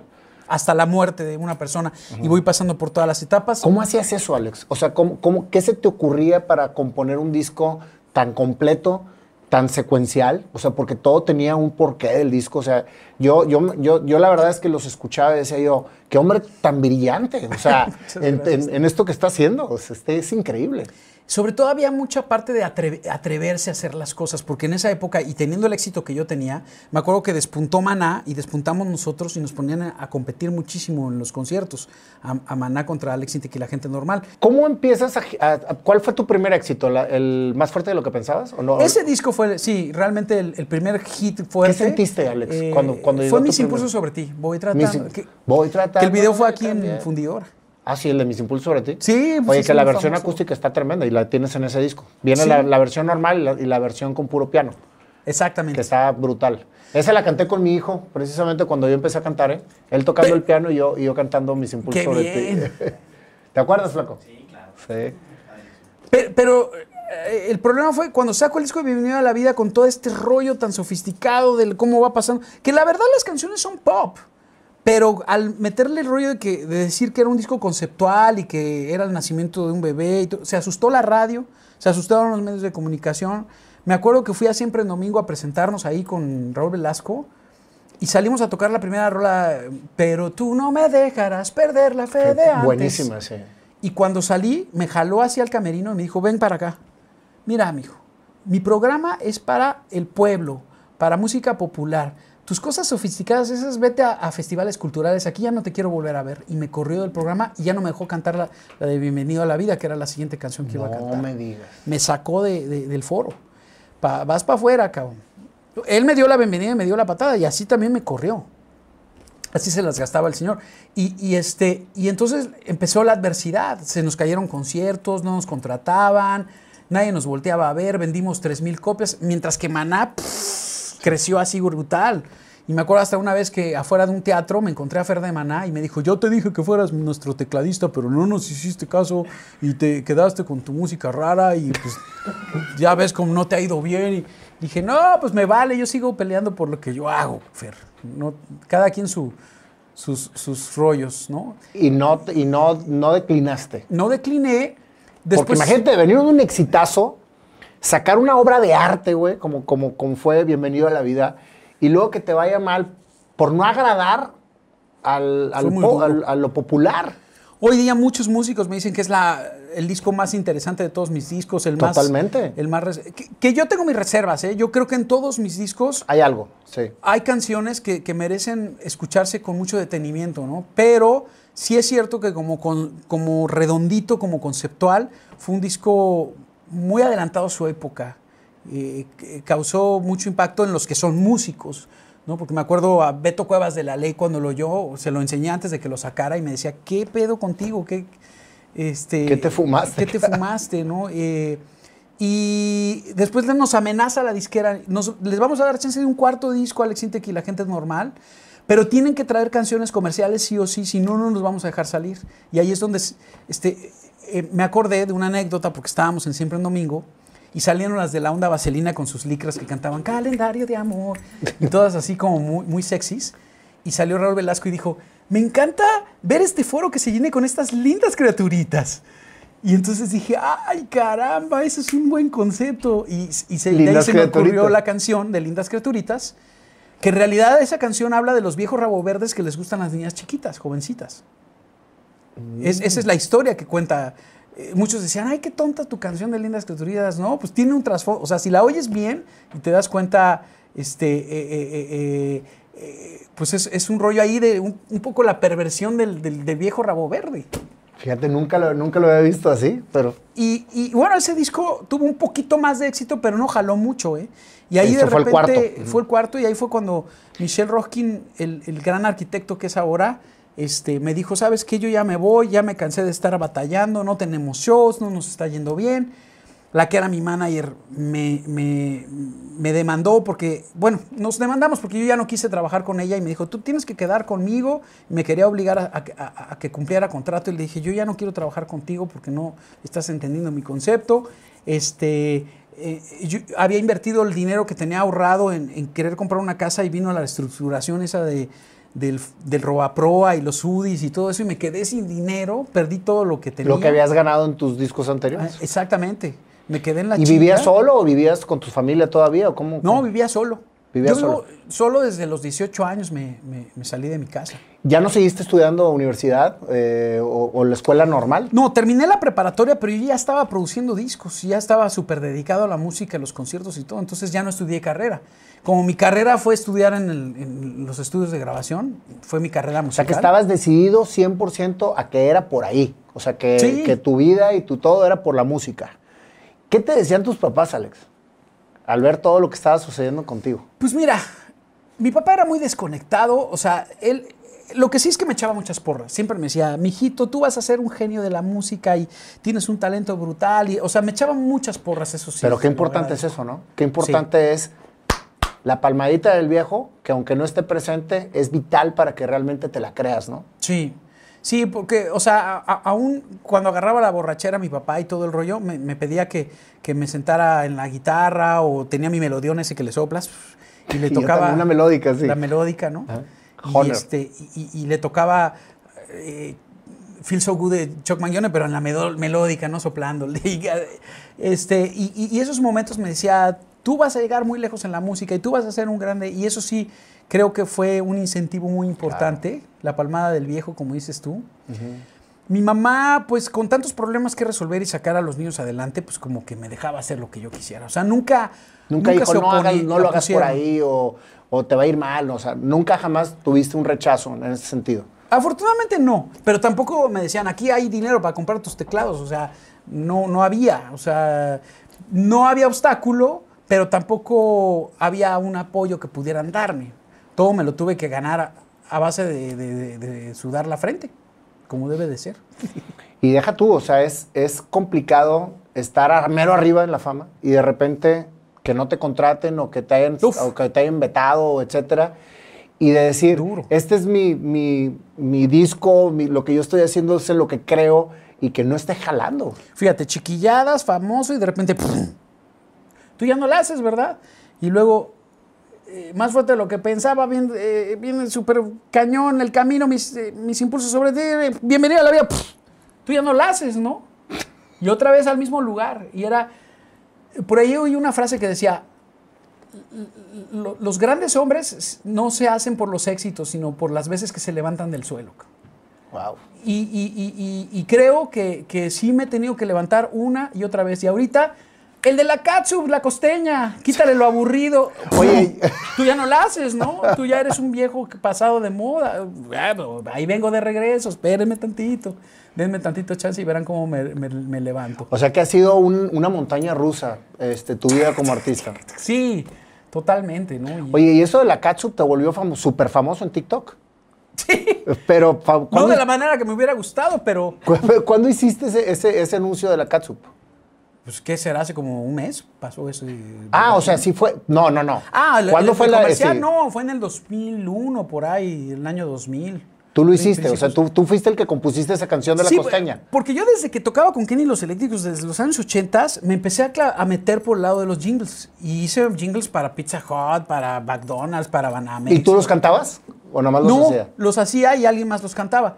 Porque yo ya, o sea, yo estaba queriendo dejar que mi voz fuera un, un- un- trademark de explotación para lo mío, no, no para comerciales de televisión. No quería que mi voz se, se hiciera famosa por, a través de comerciales de televisión, sino que con mi música, ¿no? Entonces eso lo tenía como muy claro y yo nunca cantaba mis jingles. Oye, ¿y quién te dijo que hicieras ese TikTok? O sea, ¿fue algo planeado el, el- el- el haber hecho ese TikTok? Tengo unos asesores de redes sociales que, que decían, es que la gente necesita saber que tú tienes un oficio de músico, que igual haces la música para una película, haces una canción pop que todo el mundo canta, que igual haces un, un jingle que a todo el mundo recuerda y que es memorable. Este, ¿Por qué no sales muy casual y le pones catsup a tus papas y cantas el jingle y le dices a la Y gente? se volvió viralísimo. Yo lo que quería era como que me sintieran de casa, que me sintieran de su familia, eh, ¿no? O sea, alguien, alguien, porque por ahí decían también los de redes sociales, Alex, que te estén llamando maestro, se siente muy bonito para tu ego, pero te está alejando de la gente. Si la gente te, ah, el maestro, entonces póngalo allá en el, escritorio. Nosotros estamos en los pupitres, él es el maestro, eh, hay una separación entre nosotros, y, no te está conveniendo tanto que te digan maestro. O sea, a la gente hay que llegarle como más cercano, que te sientan su cuate. Entonces, eh, si les cantas la de la catsup la costeña, pues te vas a hacer su cuate. Y lo hice con ese afán así de pues, buena onda. Pues le pegaste un hitazo. Yo sea- pienso que sí, porque eh, la, la prensa que se dedica nada más a, a hacer tendencia de lo negativo, solamente se fijó en los haters. Pero yo te puedo asegurar, porque hicimos un análisis de mercado, y por cada nueve personas que decían, wow, sí, me encantó, una era hater. Claro, sí, sí. Porque como en todo, las tendencias, pues tiene que haber haters. Sí, sí, claro. Eran el 10% nada más. La mayoría de la gente dijo, qué padre, qué buena onda que Alex hizo esta rola y qué chistoso. Este, desgraciadamente nada más le dieron difusión a, a los, a, a los memes de ataque. Pero pues, creo que los haters que hacen los memes de ataque son más fans que tus fans. Son como fans volteados al revés. No, y te ayudan un montón porque luego todos te replicaban. O sea, todos replicaron tu, tu canción de, lo- de la costeña. Sí. O sea, eso fue, fue un hitazo. Pero es, es- es una manera. Yo me divertí mucho, ¿eh? O sea, cuando vi el de la catsup de, de- de- de- de El Resplandor con que está rompiendo la puerta y todo, decía, qué bárbaros, le dedicaron toda una producción, se metieron ahí a, a editar y a hacer todo un rollo. Di- Vi dibujos, caricaturas y todos con tendencia a tratar de ofenderme, pero pues, más que ofenderme me daba mucha risa. No, y se hizo, pero tremendamente viral, güey. Trem- yo- yo- Tremendamente. y era muy chistoso, ¿eh? O sea, la verdad es que fue un momento muy, muy, muy agradable porque yo no lo veía como haters. ¿eh? Yo, creo, yo creo que le metieron mucho coco para hacerte más famoso todavía. Pues sí, o sea, al final de cuentas, eh, mis, mis hijos que sí son de la generación tiktokera, este, me dicen, papá, me están preguntando en la escuela mis amigos que cómo le hacen para ser famosos en redes como tú. Sí, sí, Digo, pues canta una canción de la Casus y a lo mejor te va bien. Oye, pero qué increíble, pero tienes tantas, tantas canciones tan hermosas y tan llenas de sabiduría y te vienes ahorita a posicionar a los chavos con la costeña, cabrón.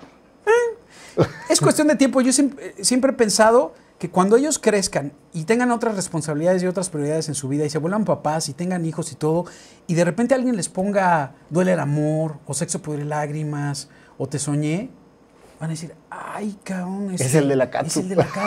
Sí, t- me gustan sus rolas. O sea, es una cuestión de tiempo que vayan a conectar Claro, conmigo. definitivamente. Siga yo vivo o no, van a conectar, porque lo más bonito de la música es que tú te puedes morir, pero tus canciones y tu obra va a seguir hablando por ti durante muchos años más.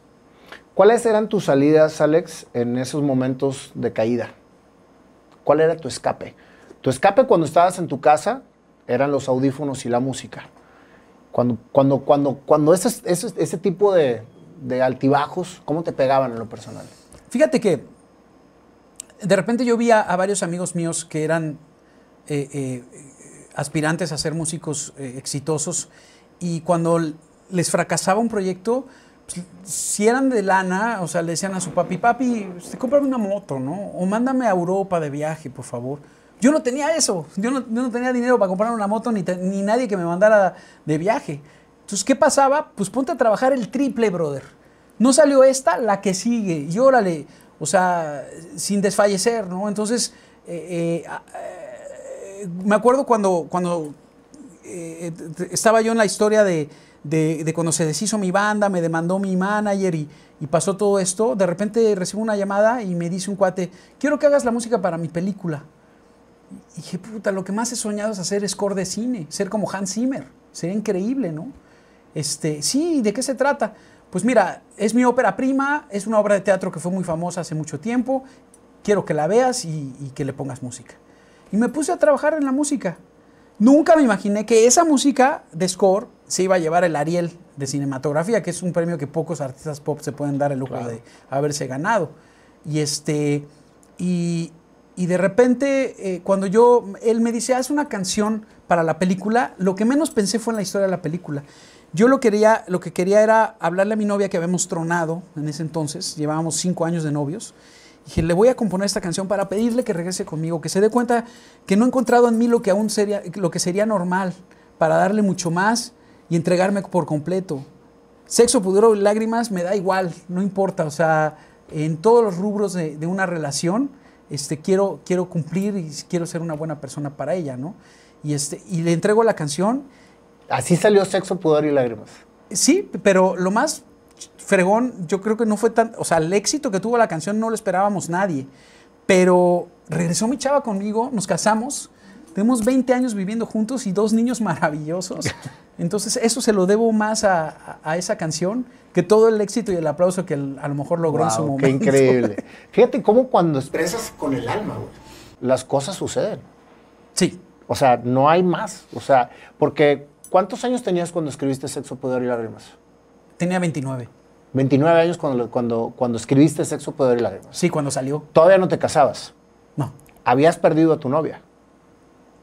La recuperaste y ahorita súper exitoso matrimonio con tus hijos y todo. Fíjate lo que hizo esa canción.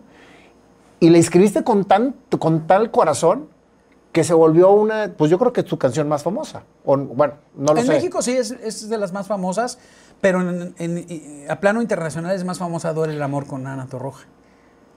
Bueno, te aseguro, Alex, que esa canción a muchísima gente le ha servido para lo mismo. Sí. Para darse cuenta y volver otra vez a retomar el amor. Para darse, para expresarle a esa persona amada que son momentos que se tienen que entender entre los dos para poder volver a retomar lo que es, ¿no? Pedir una tregua y pedir tolerancia. Y quedó perfecta con la película, porque la película habla mucho también de todo eso, ¿no? Sí, le vino como anillo al dedo. Y, y- y- y me pasó algo impresionante. Estábamos en una junta, estaban los de la disquera y estaban los de la distribuidora de cine. Y dijeron, este, necesitamos ideas para difundir la película. ¿Qué se les ocurre? Y les digo, ¿por qué no en lugar de, de poner un tráiler de la película en las salas de cine, ponen mi videoclip de la canción? Ah, ¿verdad? Y, pero se los dije de broma. Y me dijeron, sí, es una excelente idea, lo vamos a hacer. Y dije, ay, te caes, no se los creí. Y de repente me siento con mis palomitas a ver una película de Nicolas Cage, de, aquel, de aquella época, estamos sale hablando la- finales de los noventas. Y de repente, pa, pa, pa, pa, 20th Century Fox. Ta, ta, ta, ta, ta, tan, ta, ta, tan, tan, tan. Pum, bom, veram, dirum. Y mi video completo en- proyectado en la pantalla de cine. ¡Ah! Mis calzones en el piso, así. ¡pum! cabrón. La quijada en el piso. ¡pac! Cañón, cañón. Fue, No te lo esperabas. no me lo esperaba y, y yo creo que eso eh, se sumó mucho al impacto que tuvo real con, con el público, porque la, la gente empezó a enganchar con la rola desde que vio el tráiler, eh, la canción como videoclip del tráiler. Yo creo que ha sido una de las películas más taquilleras en México. De- de como película mexicana, ¿no? Sí. Sexo, Poder y Lágrimas. Sí, eh, ha habido otras más taquilleras como nosotros los nobles y así, pero el que pega primero pega dos veces. Yo creo que a nivel cultural, Sexo, Pudor y Lágrimas se quedó arraigada en, en- en- en- en la cultura popular de la gente muy, muy cañón. Sin duda. Ahí fue cuando volviste a retomar el éxito. Sin duda, o sea, durante los 10 años que estuve con mi banda de los cuatro discos que te platiqué, éramos artistas de discotecas. Yo venía a Monterrey cada fin de semana a tocar, pero puras discos. Al privado. Sí, por ejemplo. Sí. No, este, no me acuerdo bien del- de los nombres, pero vine a muchos antros y este, y de repente cuando pega Sexo, Pudor y Lágrimas, Alex, bienvenido al Auditorio Nacional, Sube, súbase a cantar a 10 ante de 10 mil personas. Y yo, ¡ay, güey! La banda no volvió contigo. Tú hiciste una nueva banda. O alguno No, volvió es que a partir de ahí ya, o sea, a partir que hice Sexo, Pudor y Lágrimas ya era el inicio de mi carrera como solista. Ahí arrancó y despegué con muchísima popularidad. Entonces, muchos gente en- por nostalgia me dicen, ah, lo que hacías con la gente normal sí era bueno, ya como solista eres muy chafa. No. Putz, pues están pasando por el arco del triunfo, Te soñé, duele el amor, historias de Danzón y de Arrabal. Historias de Danzón y este, Arrabal es buenísima. de noche en la ciudad, tú necesitas. O sea, no, yo creo que, yo creo que en todas mis etapas he tenido música que, que- que vale la pena escuchar y que vale la pena ponerla en tu playlist, pero este, yo sigo en esencia, sigo siendo el mismo, ¿no? Y, y- y- y- por cierto, me acabo de acordar que dejé mi disco nuevo en el hotel, te lo iba a traer. qué Ah, ¿de veras? Sí, ahorita que me lleves, me recuerdas. Lo quería enseñárselos aquí en la entrevista y se me olvidó el Órale. Anatomía del Amor se llama. Anatomía del amor. ¿Qué te inspira a hacer un nuevo disco, Alex? ¿Empiezas con la melodía o con la letra? Empiezo con el ritmo, el beat. Curiosamente, soy medio rarito, yo no creo que todo el mundo haga eso así, ¿eh? Pero hasta para hacer una balada empiezo con el pum, tum, pa, tu, tu, ta, chic. Sexo, poder, lágrimas lo empecé con el tum, tum, ta, ta, ta, ta, que era de hip hop, pero lo bajé de beat, era un loop de hip hop y lo bajé, eh, de hecho el, beat era tum, tum, ta, ta, tum, ta, tum, ta. Y lo fui bajando, bajando, bajando de pitch hasta que hiciera, incluso eh, eh, como fue con un sampler, fue sonando así como arrastrado. Y, y creo que eso también le dio un elemento muy raro, porque para hacer una balada con base de hip hop era una cosa bien extraña. Pero buenísima, güey. O sea, es muy diferente. E- Sí. Era una canción muy diferente, que Sí, te sí. llegaba a todas las arterias, definitivamente. Entonces, primero empiezas con el, con el beat y no tienes una, o sea, tu metodología es metodología Alex Intec, porque no es Ah. una metodología de composición. Empiezo con el beat, luego empiezo a hacer acordes. Si esos acordes me gustan y me traen a un estado de ánimo que siento, ya sea tristeza o euforia o alegría, este, empiezo a hacer melodías. A tararear melodías. Y de repente cuando ya siento que algo me está sonando, tarararara, ta, ta, tarara, ok, vamos a, ¿qué podemos decir? Y volteo a la ventana y veo que estaba lloviendo, siento la humedad en mí de verte llorar, comparando la, la lluvia con las lágrimas, ¿no? Y, este, y así fui escribiendo Duele el Amor. Pero yo sí creo que en el proceso creativo hay un desdoblamiento, como quien tiene un viaje astral, porque yo de repente me meto al estudio y empiezo a trabajar y, y es, y haz de cuenta que cerrara los ojos y cuando los abro ya está la canción. ¿En qué momento la hice? ¿Quién sabe? ¿Y de dónde se me ocurrió? ¿Quién sabe? Pero hoy la rola que acabas de hacer. Es que hay, hay una cosa extraña ahí, pero es padrísimo conectar con eso. ¿Tienes una canción favorita de todas las que has hecho? Fíjate que me gusta mucho, pero tiene, tiene, tiene su capricho. En la canción que hice para la película de Cantinflas, el tema de Ríete de amor hasta que mueras. La vida no es tragedia, es la simple comedia. Un beso y una lágrima para recordar. Me gusta mucho porque, además de que se sale de todo lo convencional que yo hago, un día la escuchó Armando Manzanero, todavía en vida el señor, y, y en su programa de televisión que hace en Canal 11 fui a cantar y me, y me dijo ahí ante las cámaras, esta canción es comparable con las grandes obras de Consuelo Velázquez, Rubén Fuentes, Wow. eh, los grandes autores. cabrón". Me dijo, es, es de, es de mucha altura tu canción. Y, y desgraciadamente esa canción, como ya no estaba yo bajo el apapacho de una disquera de estas gigantes transnacionales, no le dieron este, difusión. y, este, y yo no tuve eh, pues, dinero para invertirle por un tema ahí de los de la película, porque ellos eran los que le tenían que poner lana y no quisieron ponerle dinero. Entonces no fue una canción famosa porque no tuvo difusión. Pero a ti es, la que, es de las que más te gustan. Y mucha gente no la conoce, pero yo los invito a que la, la descubran. Eh, eh, está ahí en Spotify, está en Apple Music y todas estas plataformas. Ríete de amor hasta que mueras. Y es de mis favoritas. Ríete de amor hasta que mueras. Sí. ¿Cómo sigues eh, luchando con, con tu pasión de la música ante las situaciones que se fueron dando? ¿Siguió la bonanza o de repente volviste a caer? ¿Qué fue lo que sucedió ahí? Pues ha habido, o sea, yo creo que del 2000 al 2010 fue una época de pura cosecha eh, en abundancia increíble. ¿Ya estabas casado? Ya estaba casado. Se me, se- me- me brinqué una parte. En toda tu fama, Alex, ¿nunca caíste en meterte nada? Probé, sí probé, o sea, eh, eh, hubo una época que me picaba mucho con el alcohol. Y entonces, cuando me casé, justamente mi esposa me dijo, oye, yo no quiero andar cuidando a un borrachito, cabrón. O sea, tienes que echarle ganas con ese tema y si no dejas de beber, pues yo no me voy a casar contigo. Wow. Y, este, y tuvo mucho valor mi, mi mujer y decidí eh, jurarme, ¿no? Y decir, ya no voy a beber. Y, este, y llevo 20 años ya limpio y sobrio. Mi papá murió de alcoholismo, entonces eh, eh, este, a mí me asustaba mucho la idea de, de- de que me ganaran las copas, ¿no? ¿Cómo te pegó la muerte de tu papá, Alex? Pues fíjate que ya tu- tuve como mucho chance de estar con él.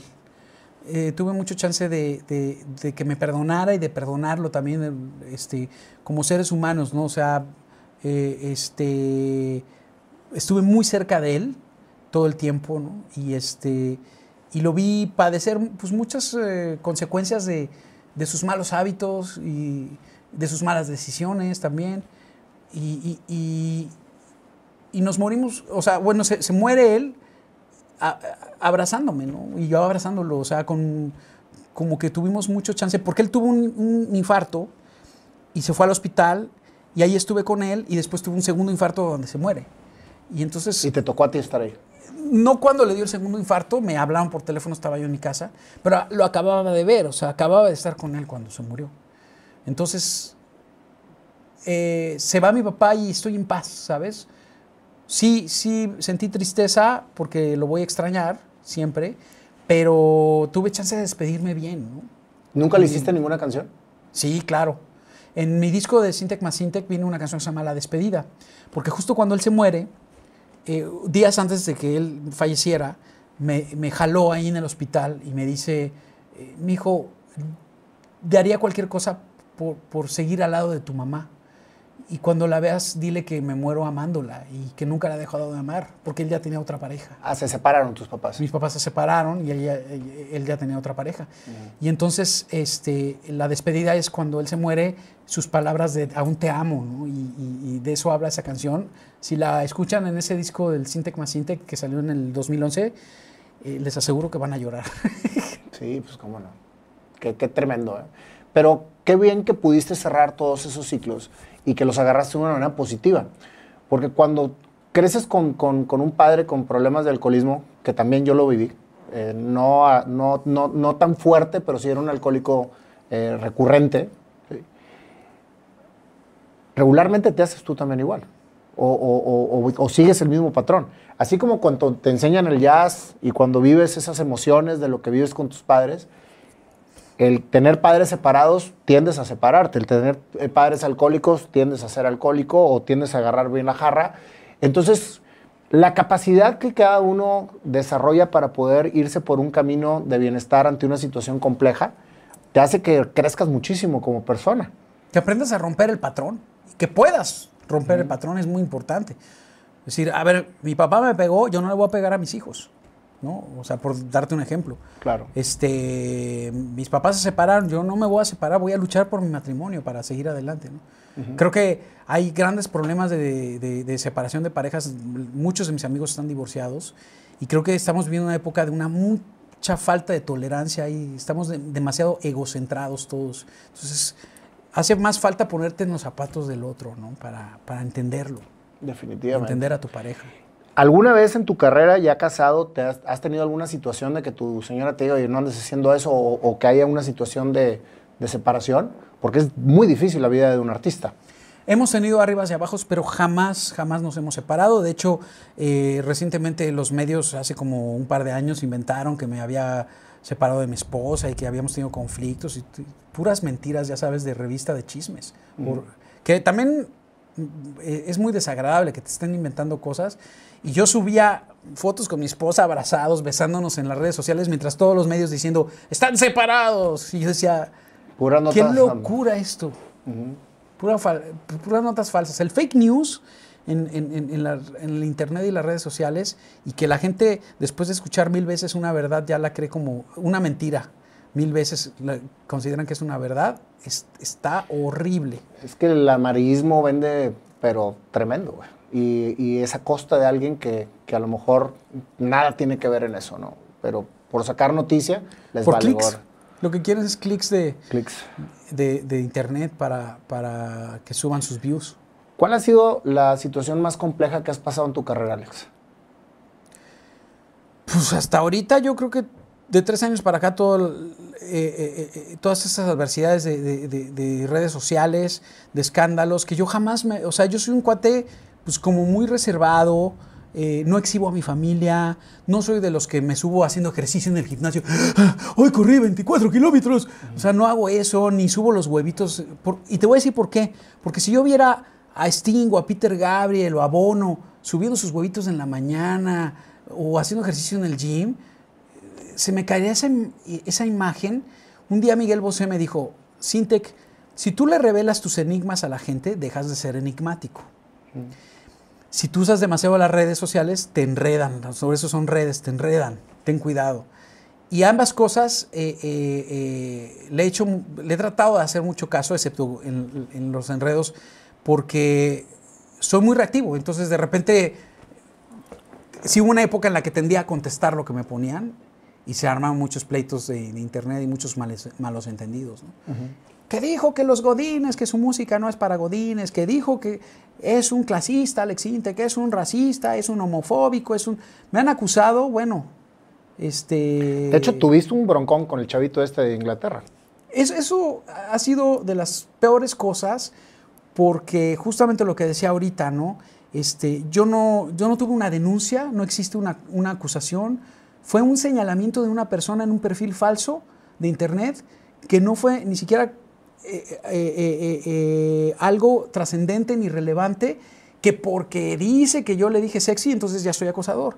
Pues yo no tuve esa, ya lo dije miles de veces, no tuve la, Claro, la pero conversación. se agarraron de ahí como se han agarrado de muchas cosas. Pero los medios lo ven como una gran oportunidad de hacer un escándalo y, y vuelven a...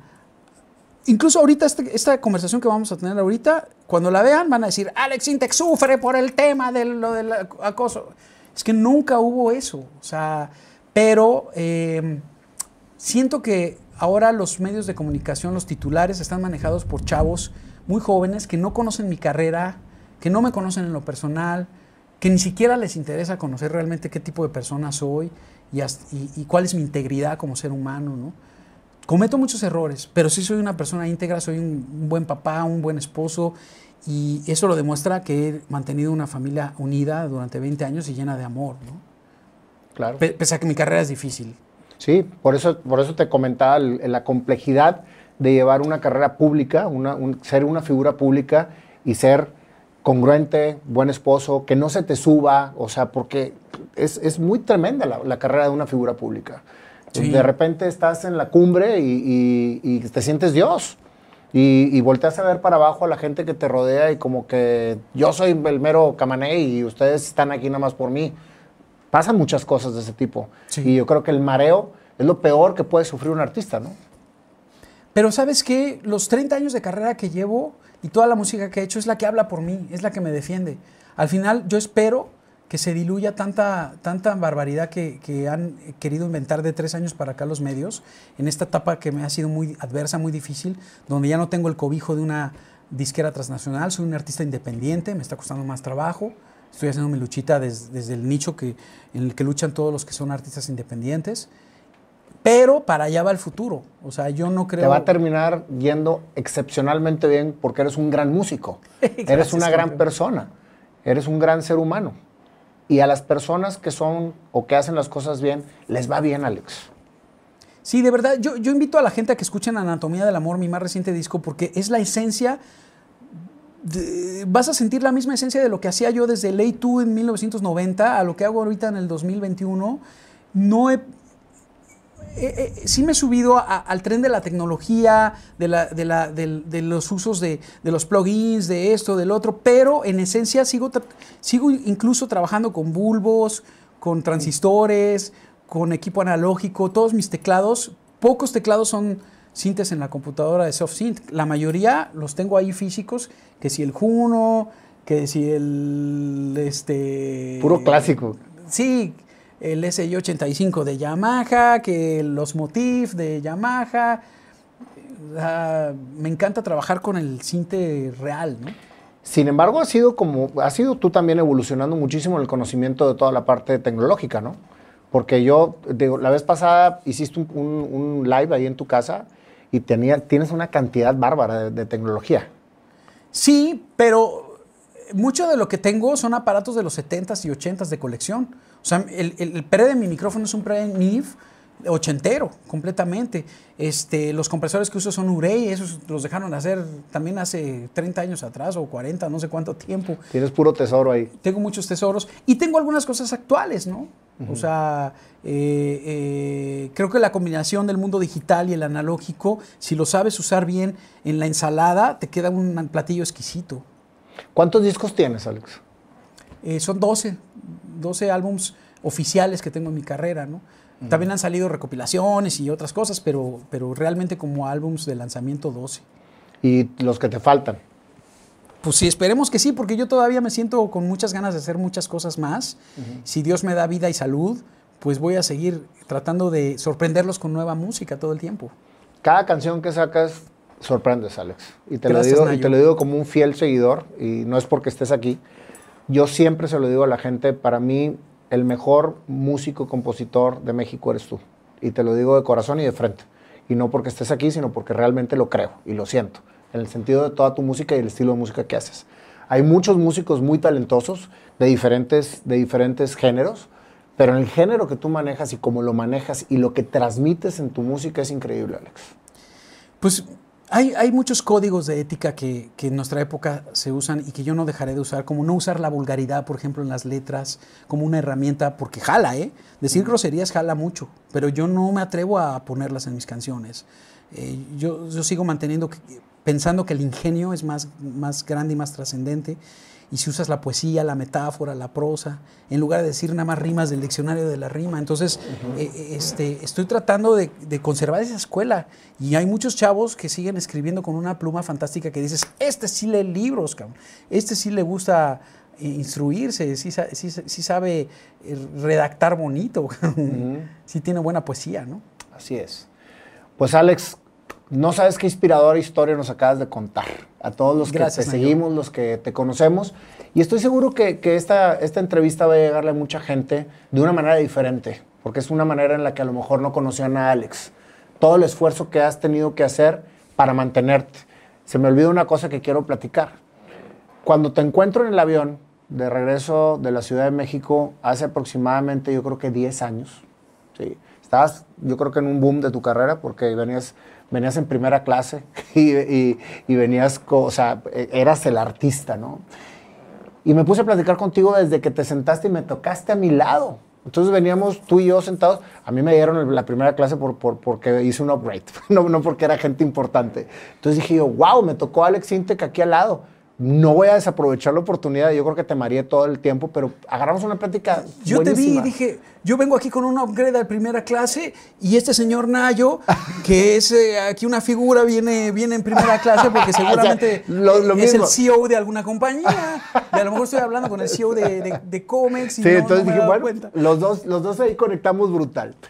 Y una de las cosas que más me llamó la atención, Alex, y que de verdad nunca, nunca lo voy a dejar de recordar con, con- con una, con una admiración muy grande por ti, es que me decías, me ha costado mucho no caer en lo que la gente, en lo que, lo, lo que me exigen que cante, sino que siempre canto lo que quiero cantar. Y eso, pues es lo que, lo que, me, lo que me decías con cuando Raúl Velasco te dijo, y esto está muy adelantado para hacerlo, y como quiera seguiste creando la misma música. Y todo lo por lo que habías pasado, fue una plática de una hora para mí enriquecedora a morir, y pensé que ya era tu super amigo, y cuando viniste a Misiones no te acordaste de mí. al, al- al anual, y Alex, Alex, soy Nayo, soy Nayo. y obviamente yo creo que ni me veías por tanta gente que había. No, no, no, ya eh, fuera de bromas, me sentí con una compenetración contigo tremenda. Y ahorita que me platicas tu historia, Alex, para mí esta es una entrevista maravillosa por toda la admiración que te tengo, Gracias, Nayo. pero por toda la conexión que tengo sobre las cosas que te han pasado, que me pasaron a mí también. O sea, por lo que nos mueve, que es precisamente la pasión, lo que nos gusta hacer, lo que venimos a transmitir al mundo. Y eso es precisamente lo que nos tiene aquí. Tuvimos padres muy similares, gustos de música muy similar, cabrón sí, y un gusto por la música que, que es para mí el mundo sin música no es mundo. Definitivamente. Entonces, gracias Alex por, esta, por este momento, por este tiempo que al fin se me hizo tenerte aquí en este programa. gracias. Ya lo dijo Carl Jung que sería un error la, la vida sin música, ¿no? Así es, definitivamente. Pues ahora sí para mí va a ser un honor lo que sigue, que es cantarte la canción de tu historia. Completamente improvisada en este momento por nosotros, por Panda y por mí, y ojalá que te metas a cantar con nosotros. Se vale que vaya primero al baño antes de que toquen la Sí, canción. yo también. Dale. Vamos a ver qué nos trae el Panda y para mí, Alex, el cantarte a ti, que eres mi ídolo como cantante, va a ser todo un reto. Entonces, Compañero. Alex, ¿qué pasó mi Panda? ¿Cómo estás? Bien, bien. Pues Ya bien se me pegó el tonito chilango. Bien, bien, bien feliz de aquí estar con, con esta gran figura. Qué nervios, porque es nuestro primer invitado. No, hemos tenido varios hemos tenido cantantes. varios, sin embargo, compositor, a lo que nosotros nos, nos- eh, le queremos pegar, compadre. Tenemos Pues tenemos una- al maestro. Sí, o sea, Tenemos al maestro. Como dicen que hablan los chilangos. Ah, sí. Oye, échale ganas, carnal. Dale. Listo, ahí está. Entonces, por el, el- la mezcla de toda la, la, la historia, lo que nos estaba dándole vueltas aquí a mi cabecita, este, espero que te guste. Venga.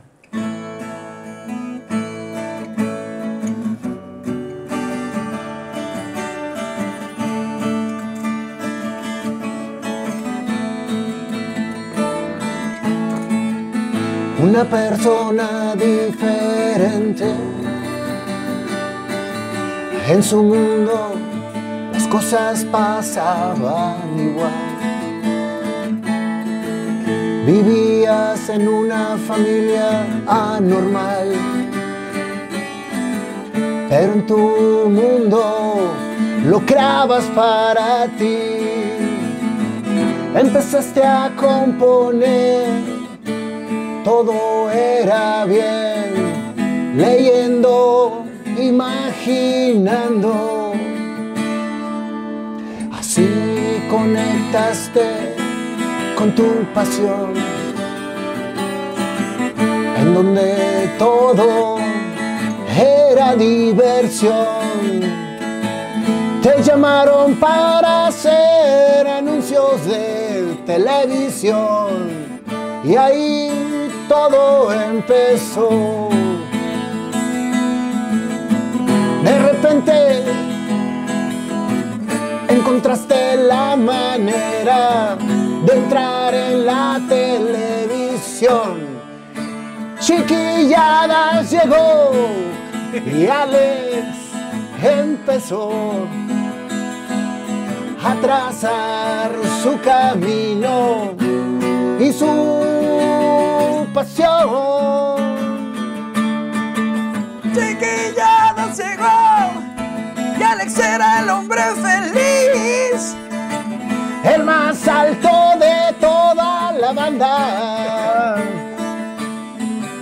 Te bulleaban en la escuela y tú te decías todo va a estar muy bien. Todo Va a estar muy bien. Todo va a estar muy bien.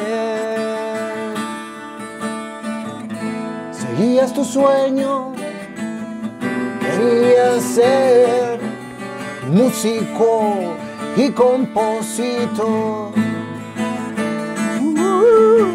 La primer rola que escribiste en tu disco la pusiste. Alex siguió taloneando para cumplir su sueño. Pero viajando en primera clase en el avión. Ahí lo encontré después, pero todavía no llegamos ahí. Vamos a regresar. Me adelanté.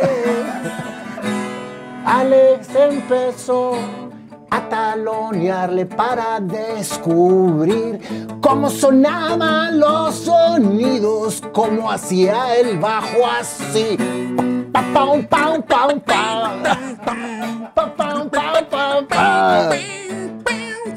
Descubriendo, conociendo, haciendo lo que querías hacer. Te saliste con la tuya, mi brother.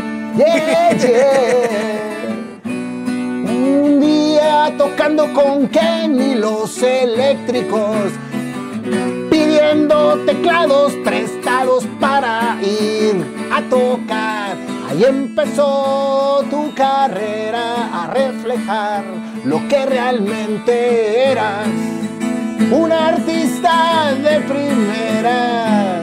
Gracias.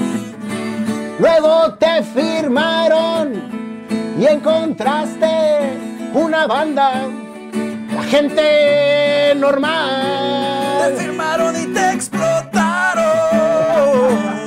Pero al final todo iba saliendo bien.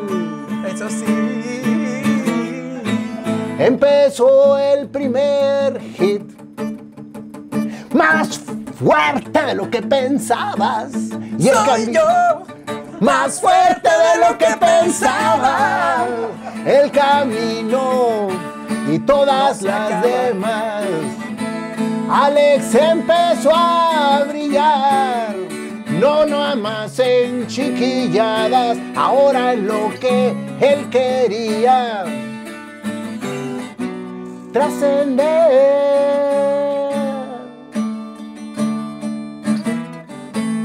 Vino un bajón por un mamón que te dijo, aquí estás muy adelantado, este programa no es para ti, salte de aquí, no te dejaron tocar. Bienvenido a la vida, oh gran disco, no te paró, el sueño siguió.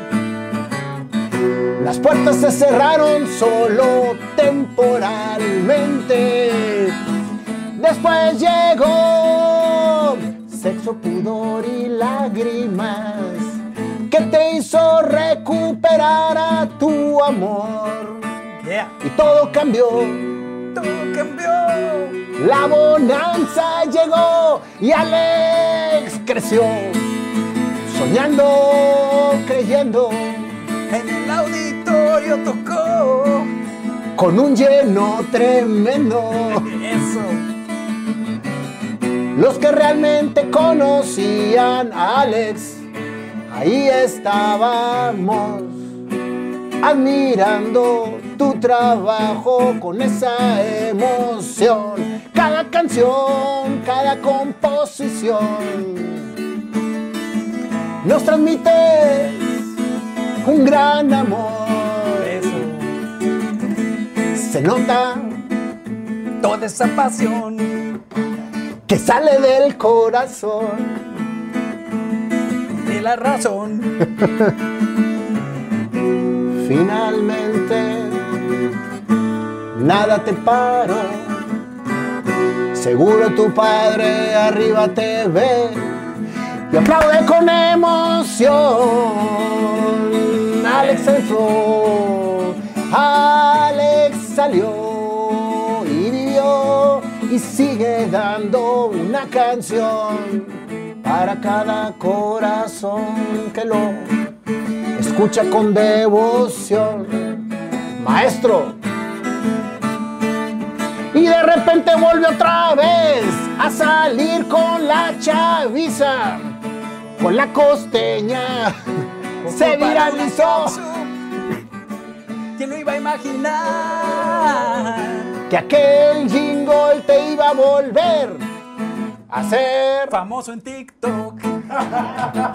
famoso en TikTok. Oh, oh, oh, oh. Con sus papas y su catsup y limón. Qué irónico salió. Y ahí solo apachurró y todo el mundo enloqueció. ¿Quién entiende al mundo? Pero ahí estamos tú y yo cantando esta canción. Y el panda ya no haya que hacer para terminar. ¡Ea! Muy bien, mi panda. Mi querido Alex, Buenísimo, Nayo. Estás loco.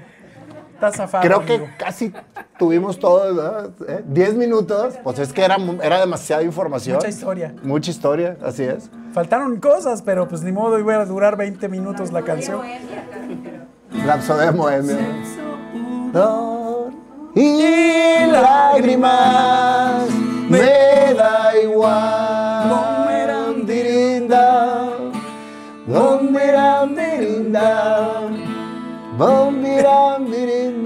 Pero Nayo dice, no me da mirinda. No, no me da mirinda. No me da mirinda. Qué bárbaro, Alex. Qué placer estar aquí contigo. Yo tenía ganas de tocar un reggaetón, pero se me hace que no le gusta. Es que ahorita nuestra segunda canción se llama Soñar, Creer y Crear. Precisamente, ahorita te la pongo en el carro para que me des tu opinión. Ya llevamos tres del disco. Y entonces estoy tratando de transmitirle a la gente que las tres palabras juntas, soñar, creer y crear, es lo que hace que realmente construyas tu destino. Pero separadas no dan a nada y aparte te frustran. Porque cuando sueñas y no creas, entonces te quedas en un sueño. Cuando crees y sueñas, lo platicas, pero no lo haces. Y está peor porque la gente te dice, oye, ¿qué pasó con lo que ibas a hacer? ¿Y qué pasó con tu sueño? Y nunca lo haces. Pero cuando lo creas, entonces se cierra el círculo y es un círculo que te ayuda precisamente a encontrar la plenitud. Soñar, creer y crear. Y de eso, de eso habla esa canción precisamente. Entonces, si antes te admirábamos, ahora te admiramos más. Soñar, creer Y y creer. crear. Vientos.